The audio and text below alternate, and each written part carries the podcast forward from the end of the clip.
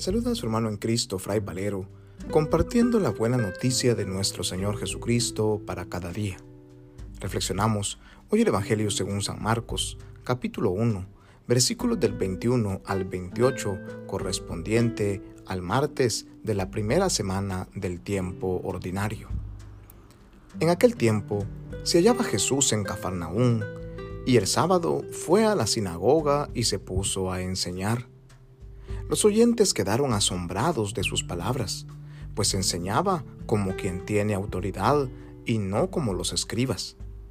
Había en la sinagoga un hombre poseído por un espíritu inmundo que se puso a gritar, ¿Qué quieres tú con nosotros, Jesús de Nazaret?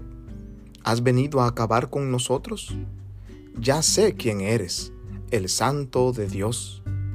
Jesús le ordenó, cállate y sal de él. El espíritu inmundo, sacudiendo al hombre con violencia y dando un alarido, salió de él.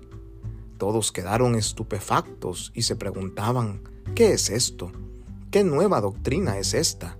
Este hombre tiene una autoridad para mandar hasta a los espíritus inmundos y lo obedecen. Y muy pronto se extendió su fama por toda Galilea.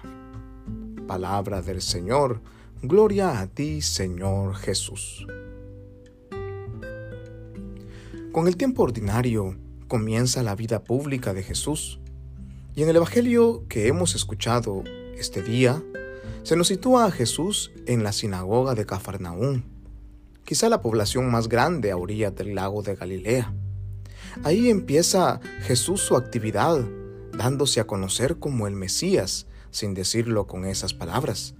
Serán sus propias obras las que vayan haciendo que las personas progresivamente vayan dándose cuenta que Jesús es el Hijo de Dios. Hoy dos cosas resaltan del texto que hemos escuchado. En primer lugar, llama la atención la novedad que Jesús supone para Nazaret. Este no es un profeta cualquiera, este enseña con autoridad. ¿Cuál es la autoridad que Jesús ejerce hoy? Es la autoridad que enseña con su propia vida, lo que Él siente en su corazón. Jesús se siente el Hijo amado del Padre, su escogido. Y la autoridad que refleja a todos aquellos que le escuchan hablar y que contemplan sus milagros es la autoridad del que es Hijo, y que en Él nos hace sentir a nosotros también que somos hijos muy amados de Dios. Y es que hasta los espíritus inmundos lo sienten y por eso le obedecen. Tú eres el santo de Dios, le dice el espíritu inmundo que está expulsando. Hasta ellos reconocen que las palabras de Jesús son las palabras de aquel que nos refleja el rostro de Dios quien nos muestra a Dios con nosotros. Las obras de Jesús serán las obras mismas del Padre de las Misericordias, de aquel que corre a nuestro encuentro cuando lo abandonamos, de aquel que siempre nos perdona los pecados, de aquel que corre a abrazarnos y cargarnos en sus hombros cuando nos encontramos en peligro, de aquel que siente compasión de nosotros cada vez que estamos enfermos, este Jesús es el rostro de Dios que está entre nosotros. Y hoy, el segundo momento que llama la atención son las palabras de Jesús cuando expulsa al demonio. Le dice, cállate y sal de él. Estas mismas palabras son pronunciadas por Jesús cada vez que nosotros nos dejamos seducir por el pecado, cada vez que nosotros nos apartamos del camino del Señor, cada vez que tenemos un padecimiento o un sufrimiento fuerte.